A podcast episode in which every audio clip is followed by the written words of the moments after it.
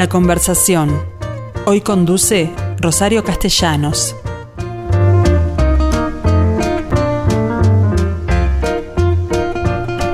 Hola amigos, ¿cómo están? Bueno, una vez más aquí al frente del, de la conversación, siendo martes, les cuento, mi entrevistado hoy es ingeniero civil y político del Partido Nacional y sin embargo yo lo voy a entrevistar en su condición de escritor, que también lo es, y ya he comentado algún libro del anterior.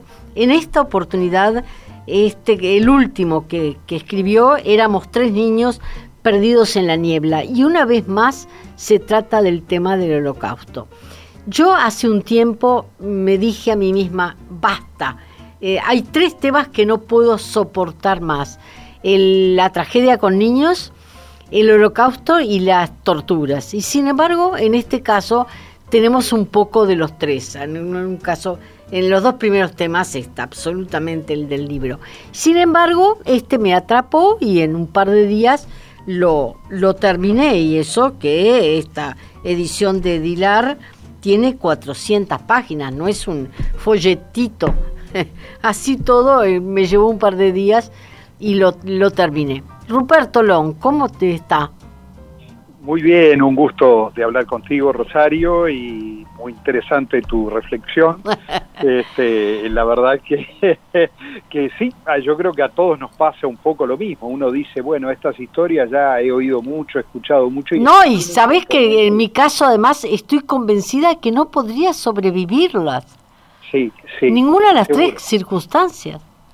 Seguro. Lo que pasa es que este, la, los libros míos, pero un poco por mi naturaleza, mi manera de ser, van buscando siempre como la luz, ¿no? La, la, la eh, aquello que va más allá de ese momento oscuro, negro, que, que, lo, que lo hubo y que fue terrible. Bueno, leía, leía en la tapa, en la tapa, eh, Ruperto Long, gran escritor de la esperanza, dice Alonso Cueto. Sin embargo, ¿qué querés que te diga? Yo creo que la, aventura de estos tres niños es desgarradora, porque de eso se trata. Tres niños. Lizzie, que tiene siete años y vive en Hamburgo, o sea que puede ser alemán. Alex, que, es, que vive en Polonia. Y Ricky, eh, Alex, el más chiquito, tiene seis y Ricky, que tiene 11, es una niña también, en este caso, si bien es eh, italiana, está viviendo en los territorios que luego fueron Yugoslavia. Y la, la única condición que tienen los tres es que veranean juntos, eh, su familia lo pasa muy bien y son los tres familias judías, es decir, que estamos eh, en los albores de lo que fue luego la persecución horrorosa que sufrieron los judíos en el mundo, en particular en todas estas zonas, ¿no? Sí, sí, es verdad. Y este y esa esa ese hecho de que se encontraran aquí, como probablemente en otros lugares, eh, niños de diferentes lugares y situaciones eh, hermanados, porque unos más y otros menos ya veían lo que se les venía, ya lo estaban empezando a sufrir sus padres que perdían sus trabajos o que tenían algún tipo de persecución o las burlas en las escuelas y ese tipo de cosas hace que cuando ellos se van a separar ese verano que intuyen que es el último así por lo menos este lo, lo, lo recogí yo dicen bueno no tenemos que estar unidos como sea y vamos a hacer ahí un especie de juramento de que de nuestra amistad este, que nos volvamos a volver a encontrar algún día después de que este horror pase Exacto. Sin embargo, lamentablemente, solo dos acuden a esa cita, ¿no?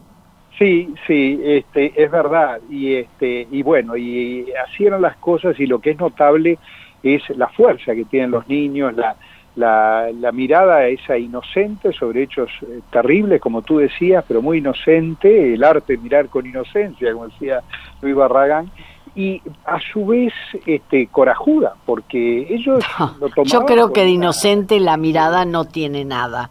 Eh, es, la, verdad, eh, la verdad es que creo que son niños madurados a fomento, es decir, eh, seguramente crecieron antes de lo previsto por las circunstancias horrorosas que les tocó vivir, ¿no?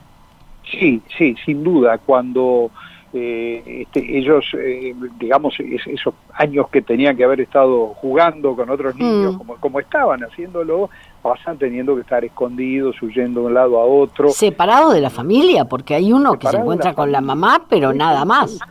No, separados de la familia, era lo, lo, más común. En algunos mm. casos eh, lograban mantener la familia unida, pero lo más común es que al, al niño lo trataron, a la niña, de, de colocar en algún lugar con otra familia, una familia que no fuera de origen judío, o en un convento, o, o, con unos tíos, como pasa acá en este caso, mm. este, este, pero siempre o escondido, directamente, esconderlo en algún lugar. Entonces, este, el niño quedaba solo ¿eh? Y, no sabía si iba a volver a, encontrarse con su familia, eso es lo terrible. yo cuando hablo con, con ellos hoy día, es verdad que tienen otras edades, pero es, es muy, muy fascinante cómo se transportan en el diálogo a esa época. De alguna forma te empiezan a hablar como, como lo que estaban viviendo en aquel momento. Es durísimo. Y, uno se queda, se queda sorprendido. Dice, ¿cómo, cómo eh, tú habrás visto? Bueno, hay momentos, no, no le vamos a, revelar al sí. pero por ejemplo cuando el papá de Alex este, lo llama eh, a la cocina y le dice, bueno, cuida de tu mamá. De ahora en adelante sos el que vas a tener que cuidar de El hombre de la, de la casa. el hombre de la familia. y no tenía 10 años. No, sí, ahí está, 8 años probablemente, mm. no tenía 10 años. Este, y bueno, de alguna forma eh, se cuidan mutuamente con, con la mamá que se llamaba Pepa, curiosamente. este, y, y, bueno, y, así en, en, las diversas historias, este, eh, se van ayudando unos a, otros este, eh, entre niños, este, también lo, que vive Lisi, por ejemplo, en, Hamburgo primero, que ahí hay una, un hecho notable que es el del consulado de Uruguay en Hamburgo, ¿no verdad? Eh, por supuesto, creo que queda muy bien parado ese, ese, ese momento del consulado y ese cónsul en particular que le salvó la vida a muchos judíos, ¿no? Sí, porque hay que pensar que en ese momento, cuando se desatan las primeras persecuciones, mm. yo creo, yo traté de reflejar que la noche de los cristales rotos fue como un punto de quiebre, ¿no? Claro. Incluso dentro del nazismo, ¿no? Porque tú habrás visto que yo trato también de reflejar la mirada del otro lado, ¿no? Bueno, eso, eso te iba a preguntar, es decir, en muchos casos el testimonio es del torturador, es del nazi. Sí, sí, sí, no, no es nada fácil recoger, eh, algunos son textuales recogidos, el de Otto Ollendorf, ¿eh? un graduado de, de Leipzig y, de, y de Pavia, una figura intelectual que dirigía un, comando de ejecución, ¿no? Por ejemplo, Qué horrible. Eso es, cuesta creerlo, ¿no? ¿Verdad? Y era Pero a Lois Brunner supongo que lo inventaste. a, a Lois Brunner, él vivió mucho tiempo, no se sabe exactamente hasta cuándo, entre el 2000 y el 2010 más o menos, por ahí muere en, en Siria, este, en Damasco, este, pero muere de muerte natural, digamos, ¿no? Porque... ¿Cómo no este, fueron enjuiciados a Nuremberg? Porque son terribles estos. Él logró escapar, ah. eh, hubo una confusión con su nombre, este, había otro que se llamaba casi exactamente igual que él, este, que sí lo detienen y, bueno, y él logra escapar y se refugia hacia el lado del, del Medio Oriente, digamos, y ahí queda. Y él nunca se arrepiente, le llegaron a hacer algunos reportajes, por eso yo lo mostré eh, de esa forma, con lo poco que pude recoger de algún testimonio. Sí, terrible, es terrible, es un personaje siniestro del principio a fin. Eh, los documentos que a los que accedí cuando ese por ejemplo cuando él ese hay muchas mini historias dentro de la, de la gran historia. Y tú habrás visto que por ejemplo en determinado momento él le avisa un prefecto de, Francia mm. este, le avisa, no, mira, este, fulana de tal, eh, este, está, eh, fulano de tal, perdón, está eh, detenido por error, porque en realidad es casado con una judía. Pero este, francés, claro. Pero él no es, él es, cristiano, no sé, un ario, bueno, en fin. Este, y él que pone estampa de, de su puño y letra arriba, ah, entonces traigan también a la judía y a los hijos, ¿no? Terrible. esa, era la mentalidad de esa figura. Y él estaba en, la propia Francia, en París, este, dirigiendo las operaciones, ¿no verdad? Claro. Este, y después estuve y está Ruperto, eh, antes de hablar de los testimonios que me interesan mucho, eh, no es la primera vez que tratas el tema del holocausto, porque la niña que miraba los trenes pasar es, la, la, anterior a esta, ¿no? Sí, a mí fue un poco el que me descubrió el tema, este, eh, el que me invitó a sumergirme en el tema y sobre todo el que me descubrió la mirada de los niños, ¿no? Porque mm. Charlotte, que es el personaje principal allí, cuando yo empiezo a hablar con ella, con la Charlotte de hoy día, mm. este, que felizmente nos acompaña, cuando empiezo a hablar con ella, ella me dice cosas con una naturalidad, cuando me dice, bueno, yo estaba, pasé años escondida. ¿Y dónde te escondías? Y me dice, bueno, en Lyon estuve, por ejemplo, casi un año en un ropero. Entonces, cuando cuando ella una, una persona te dice así con, con, con, naturalidad. tú decís, bueno, no puede ser. No, por eso digo, yo que yo estoy segura que no sobrevivo a, a, esas circunstancias terribles. Pero me gustaría saber por qué, ¿cómo tuviste esos testimonios? ¿En qué medida esto que que de alguna forma es ficción, no lo es del todo, tiene mucho documento detrás. Sí, tiene personajes que, pude eh, tratar este, y tiene mucho documento, ¿no? Los documentos eh, que seguramente muchos se habrán perdido, pero lo que ha quedado es eh, fascinante. Y cada documento cuando uno lee, a mí me gusta investigar, y no le disparo, sé que algunos escritores le, le, huyen al tema, dicen, oh, eso es un trabajo bárbaro, pero uno lee a veces una frase, una línea, un detalle, como recién contaba, inmediatamente a uno la imaginación se le, se le despierta, o sea que es, muy, muy útil eso. Y ni que hablar cuando uno llega a personas. Bueno, ¿y a qué personas, por ejemplo, de las que aquí están interpretadas, llegaste? Y Adolfo Kaminsky, por ejemplo, el, ah, claro. el, legendario falsificador de París, que yo lo nombro. falsificador de pasaportes y de documentos, digamos, porque lo de falsificador queda horrible, pero le dio una mano a una cantidad de gente brutal. No, salvó miles y miles de personas. Él era falsificador de la resistencia francesa. Claro, por eso digo, más vale hacer la, aclaración, porque no era delictiva, sino... No, no, bueno, era delictivo para, para el nazismo, ¿no? Claro, pero una palabra no para nosotros. No, no, él realmente, este, que era además muy curioso, porque él, él no habla español, pero él nació en Buenos Aires, ¿no? Este, mm. Porque los padres vinieron antes de la guerra, y tú sabes lo que es la vida, se volvieron se volvieron antes. En mala hora. Es una cosa increíble, ¿viste? Extrañaba, la madre extrañaba esa cosa. Bueno, luego él, eh, esa fue un testimonio fascinante, estuve con él varias veces en París, muy, muy generosamente, y me relata, por ejemplo, cuando él enfrenta cara a cara a Eloís Brunner. Y Eloís ah. Brunner hacía como una revista de los presos, y los iba mandando al este. A la gran mayoría los mandaba al este, pero él no, no decía nada, era miraba el... Nunca se menciona más que el, este, son los campos de concentración famosos de Auschwitz y todos ellos, ¿no? Sí, exacto. Lo que pasa es que ellos no sabían todavía qué era lo que pasaba. Sabían que se iba al este, ¿no? Este, los mandaban al este. Y no Como ganado en trenes como ganado en trenes y ellos dejaban una marca en las paredes, generalmente ponían hoy fui voy de buen ánimo. Es, muy muy muy ah, muy este muy muy muy impactante ver estas mm. cosas.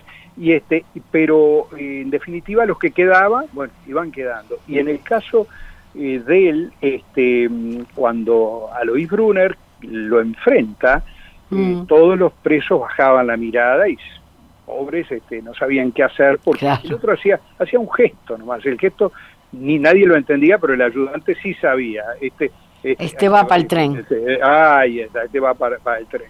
Y este y en el caso de él, cuando él le llega a ese momento, le va, se acuerda que le mataron la mamá, se acuerda mm. que le mataron el mejor amigo, este, y levanta la cara y lo mira a los ojos. Y luego, este, y, bueno, no, cuento lo que sucede, pero es, es muy, muy impresionante, porque él dice, no me importó en ese momento no me importó. Y cuando uno lo oye relatado por esta persona que tiene noventa y pico de años largos, es impresionante. Uno eh, imagina esa mirada que era gélida, era famosa, este, verlo a los ojos y él decir, no, por mi madre y por mi mejor amigo. Y, lo, debe haber impresionado, ¿no? Evidentemente. Exacto, tanto que él después hace un, hace un pequeño comentario. Por algo sobrevivió. Exacto, fue al revés. Como que ese coraje medio arrogante de alguna forma le gustó, ¿no? Le gustó decir, ah, este me desafía, ¿no? Claro. Este, en cambio, es, curioso, ¿no? no será Ario, pero se le parece. exactamente, exactamente. Una cosa por el estilo de haber pasado por su cabeza, ¿no? Pero en, en otros casos hablaste con descendientes directos, porque supongo que Lizzie Axel, eh, no, pero Lizzie Axel deben de haber muerto. Sí, sí, sí. En el caso de, de, de este, de, del, eh, de, por ejemplo, recuerdo a, Marcel Ruff, por ejemplo, que, mm.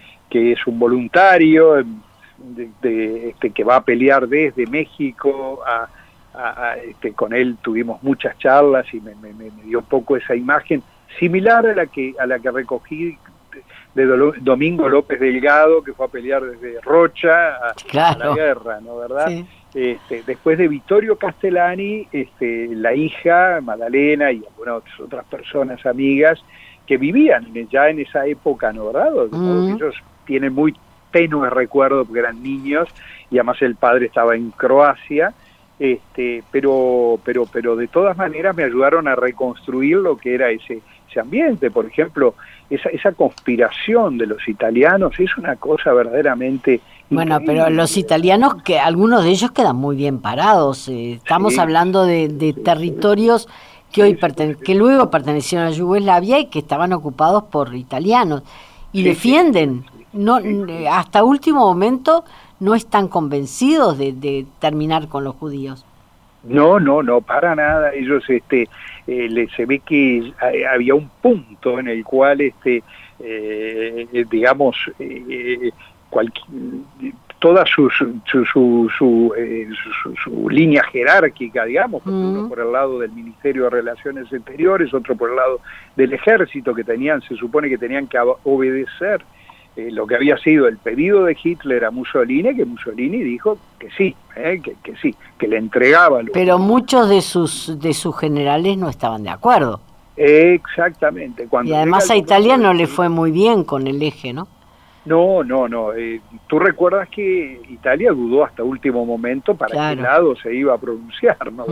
Luego se alió al final con el eje y muchísima gente eh, del propio ejército italiano y de los medios consideraban que era un, error y eso de, de alguna manera debe haber pesado. Y cuando llega el momento ese que es un momento de la persona frente a, a sí mismo, ¿no? Es decir, entrego a este ser humano a, a la muerte, este, Claro, porque además se conocían todos, eso es lo increíble.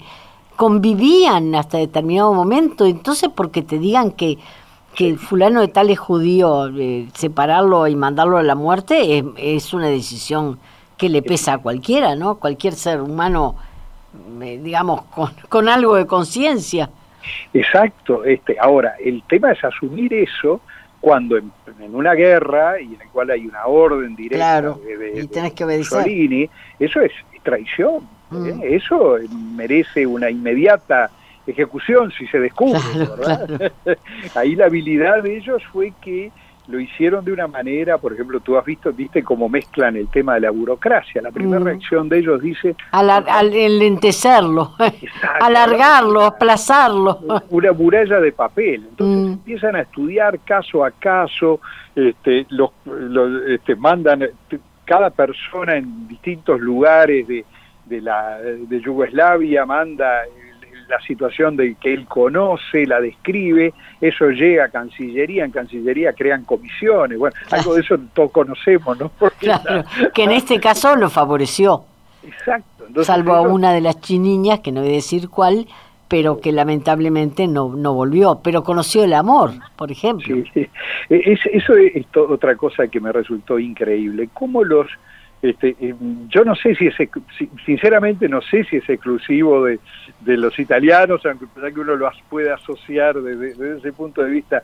Ellos eran eh, militares, estaban allí y eh, están, no es tanto tiempo, están ocupando allí un año y pico, y, y, muchos de ellos no es que tuvieran una aventura de un día, no, no, descubrían eh, eh, el amor de su vida, descubrían la... Bueno, eh, hay películas que hablan de que los alemanes les pasó también con las francesas, por ejemplo. Seguramente, seguramente. Sí. Hay, hay fuerzas que van este, mucho más allá... De, los uniformes. De los uniformes y de la... No, no, ellos, hay, hay muchas notas, hay incluso de, de militares de alto rango que defendían a, abiertamente a fulana de tal porque era la persona que, se había enamorado, en definitiva. Es una cosa increíble este, cómo pasaba eso en, plena guerra y con mucha frecuencia se ve y este y eso también en algún pequeño componente seguramente eh, ayudó a darle a todo esto humanidad y, y en otros casos era eran simplemente gente que se había hecho amiga porque estaban en el mismo pueblo y era el almacenero del pueblo y ahora yo te tengo que ir a agarrar, meter preso y mandarte a, la muerte segura. No, yo eso no lo voy a hacer, ¿no? Bueno, por eso mismo consiguieron algunos de ellos que los refugiaran, aunque fuera escondido, gente que, que no, no tenía nada que ver con la raza, ¿no? No, no eran judíos.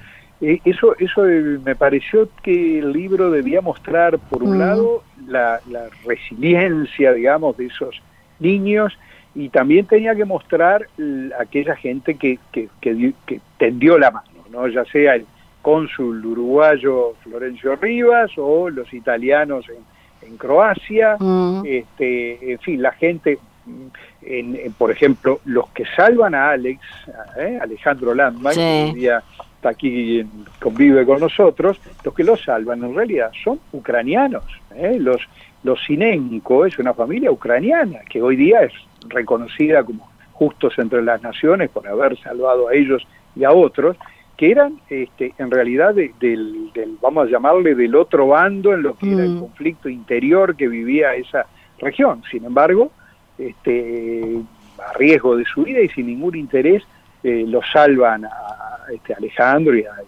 su mamá. O sea... ¿Tú este, conociste a este Alex? Sí, por supuesto, Alex. Bueno, por eso mismo. Te pregunté al principio cuál de los niños ah. habías conocido hoy, que ya no son, no dejaron de serlo, porque pensé que, dadas las, bueno, este era el más chiquito en ese momento, pero dadas las edades que tenían en aquel verano anterior, supuse que debían estar muy viejitos o haberse muerto. Eh, Alex es el, el, ingeniero Alejandro Landman, para los que lo conocen, eh, tiene 88, 80 y 88 años y, mm. este, y está muy bien, felizmente, y... Y recuerda con claridad todos estos horrores que le tocó vivir.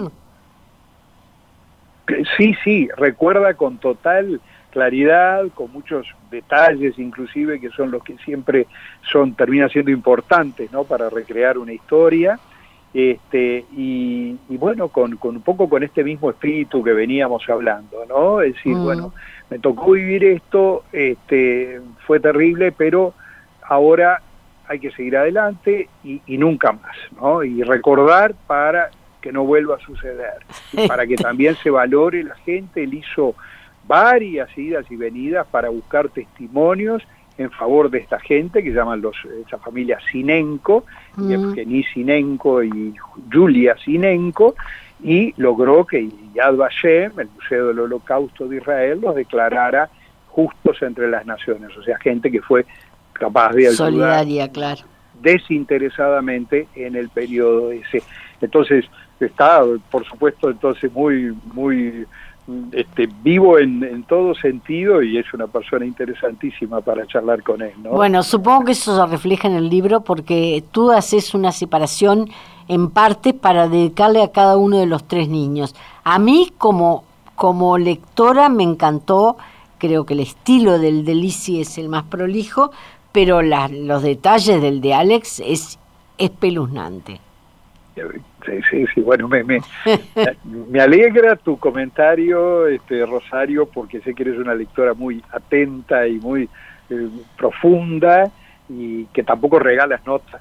No, no, no, no lo puedo hacer, pero en realidad no tengo tiempo para hacerlo. Mucho, agradezco tu, valoración del, del, libro y de las historias y bueno, sí, este, cada una tiene, son historias muy distintas, porque totalmente transcurren en, ambientes distintos, este, y en países distintos, países diferentes, en el que van pasando cosas y están relatadas desde ópticas este, con, con, más énfasis en la persona o con más énfasis en las otras personas que colaboran y que participan de ese momento, ¿no?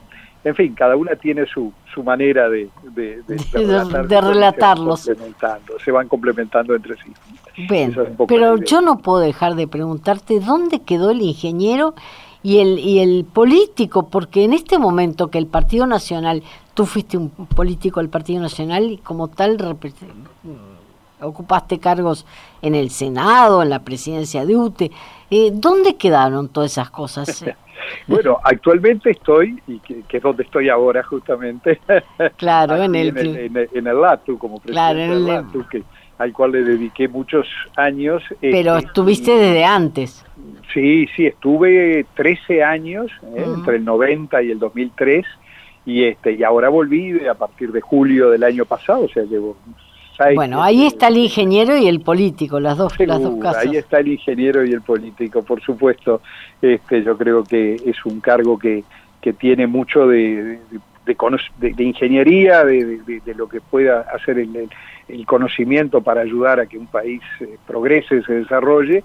Y bueno, por supuesto, hay que tomar decisiones políticas entiendo yo con, con P mayúscula, no no política chica, sino menor. Exacto, de para dónde rumbear, qué áreas, qué sectores son más importantes, cómo hacer para eh, poder dar un servicio que a la gente le resulte más útil, ¿no verdad? Hay que está tratando de producir o salir adelante con una determinada actividad. O sea que tiene por ahí tengo esos otros componentes. Este, bueno, pero yo supongo que además significa mucho trabajo esta presidencia la ¿qué tiempo te queda para volver a escribir si es que tenés otro proyecto entre manos? Eh, tengo, tengo proyectos, sí, porque realmente después que uno eh, este, todo esto descubre, digamos, esta comunicación maravillosa que es la de la lectura, este, de la escritura y la lectura, digamos, porque es un ida y vuelta que, que, este, uno, uno sigue. El tiempo es eh, al terminar la jornada, las tardecitas y los fines de semana y las vacaciones, este, ese tipo de tiempo, ¿no? Bueno, ¿y, qué vas a escribir ahora? Porque yo me recuerdo haber comentado aquel libro eh, que te referías a, a, mujeres que habían sido víctimas de la trata, ¿no? Pero, ¿cuál es el tema que te preocupa ahora? Eh, bueno, es, esa es una decisión que todavía no la tomé, Rosario. Esa es la verdad. No me vas a dar ningún adelanto. ya veo, ya veo que lo tenés clarísimo, que no tenés que adelantar nada. bueno, algo de eso hay, pero también es verdad que tengo varias este, carpetas en la cabeza y algunas en la, en la, realidad. Este, de, de, historias que se me han ido apareciendo y, y bueno, honestamente todavía no, no tomé una decisión de decir, bueno, voy para allá. Este, que, es un viaje largo, ¿no? Es una especie de maratón, son unos dos años en los cuales uno está con, con la cabeza en eso. Yo lo disfruto mucho igual, ¿eh? con sus momentos emotivos, a veces momentos hasta dolorosos, por cosas que uno oye o recoge, pero, pero también con, con, con, mucha, con mucho gusto lo hago y este entonces tengo que, apuntar bien de cualquier forma yo te pregunto una última pregunta sobre este último libro crees que hay, hay hay luz en estos hechos terribles es decir ¿por qué te consideran a ti un escritor de la esperanza?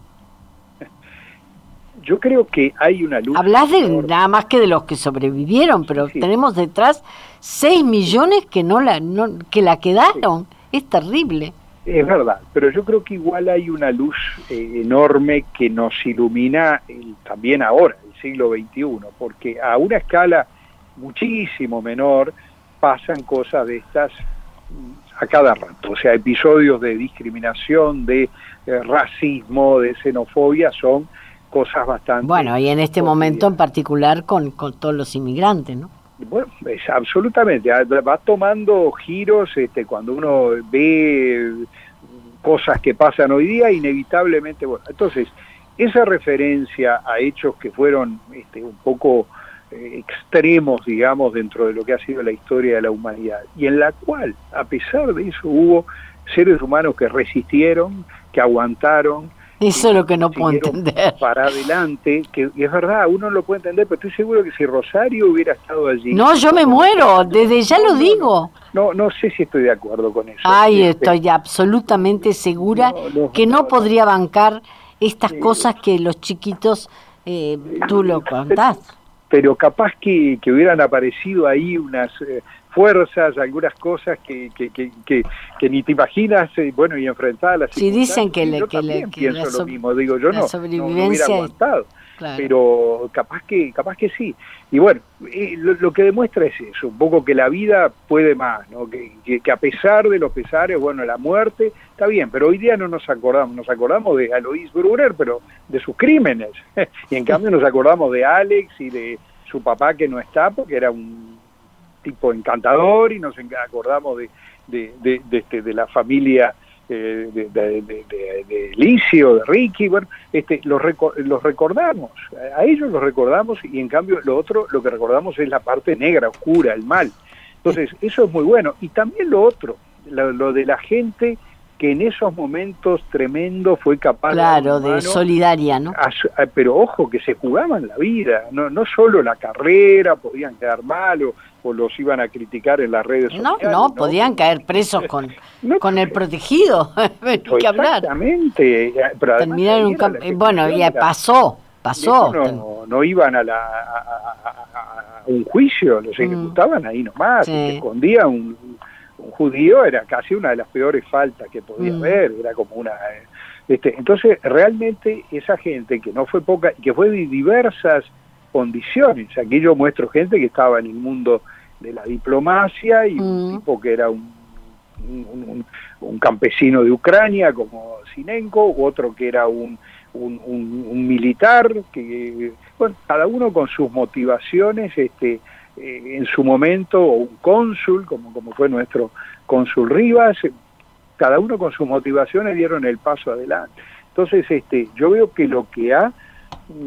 no sé, ha llegado un poco de algunas de estas historias que yo he recogido es ese, esa parte, ¿no? Ese mensaje de, por supuesto que en todas ellas hay aquí y allá este, toques que nos reflejan esa, esa realidad. Un horror, un horror. En el medio de eso aparece un testimonio de Ollendorf, que es de repente media página, pero nos está diciendo cosas tremendas en solo... En, pero este, está todo lo demás. Entonces yo creo que eso mucha gente la ha motivado. Este comentario que tú me decías, de gente que gente incluso de origen judío, que había dicho, no, yo no leo más nada del holocausto, y me dicen, pero este libro lo leí y realmente me, motivó mucho y me, me, hace acordar de fulano, de Mengano, de mi tío, de mis abuelos, y, o sea, recoge mucho de lo de lo, de lo bueno aún en esa noche tan oscura.